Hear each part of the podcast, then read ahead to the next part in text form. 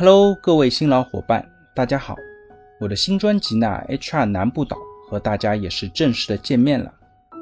相信大部分伙伴呢，在喜马拉雅认识我，应该是从五分钟劳动法的专辑开始。那二零一八年开始呢，我就在喜马拉雅上面开始做分享。当时呢，其实我的生活和工作呢，其实遇到了一些瓶颈。应该也是一个偶然的灵感或者说契机吧，正好想到，哎，是不是可以在喜马拉雅上开一档节目，向大家介绍一下自己比较熟悉的劳动法的相关知识呢？于是呢，从二零一八年的八月份开始呢，我开始把自己学到的、了解到的、收集到的一些故事和案例，结合劳动法律法规介绍给大家。那这个节目一做呢，就是三年多的时间，也是承蒙各位的厚爱啊。我这三年多以来呢，一直坚持并且更新下来，也上传了两百多期的节目，获得了三万的粉丝和两百六十万的播放量。坦率来讲呢，我其实自己对这个数据还是非常有愧的。毕竟大部分的节目呢，只是用手机来做简单的录制，那过程当中的剪辑啊、品控啊，也都是有非常多的瑕疵。那至今呢，我还是会陆陆续续收到一些小伙伴的抱怨，说什么声音太小、噪音太大、语速过快等等等等。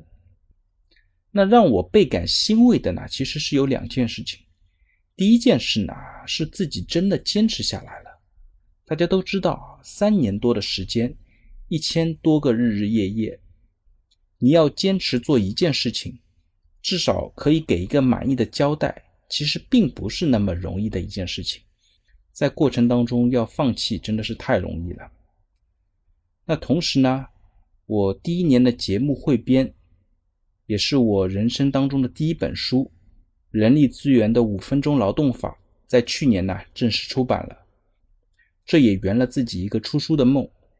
如果小伙伴对这本书感兴趣的话呢，也可以在我的各个节目的链接当中选购。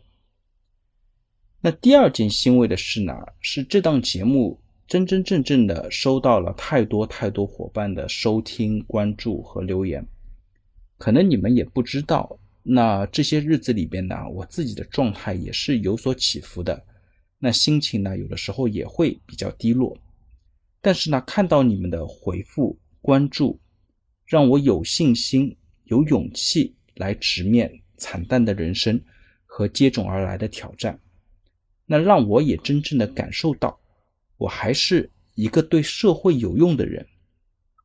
我想，这就是我一直做节目的一个初心吧，就是能够通过自己的声音，多多少少给大家提供一些知识层面或者其他层面的一些帮助，那我也就心满意足了。那做节目这件事情呢，其实就是这么的神奇，看似给别人提供了一些东西，其实收获最大的反而是自己。尤其呢是心灵或者说精神层面的一种疗愈，那它可以让我有底气去做一个情绪稳定的成年人。那讲了那么多，可能有点偏题了。那回到新的节目专辑来，那为什么我要做一个新的专辑呢？那一方面呢，是我做了三年多的劳动法节目，我越来越强烈的感受到，光讲劳动法呢，其实不能够真正的解决问题。就像我在很多节目当中讲过的，法律的救济呢是最后的救济，而且呢是一个效率很低的救济方式。无论是企业还是个人，如果你坚持用法律的方式去解决问题呢，最后可能只能够拿到一个双输的结果。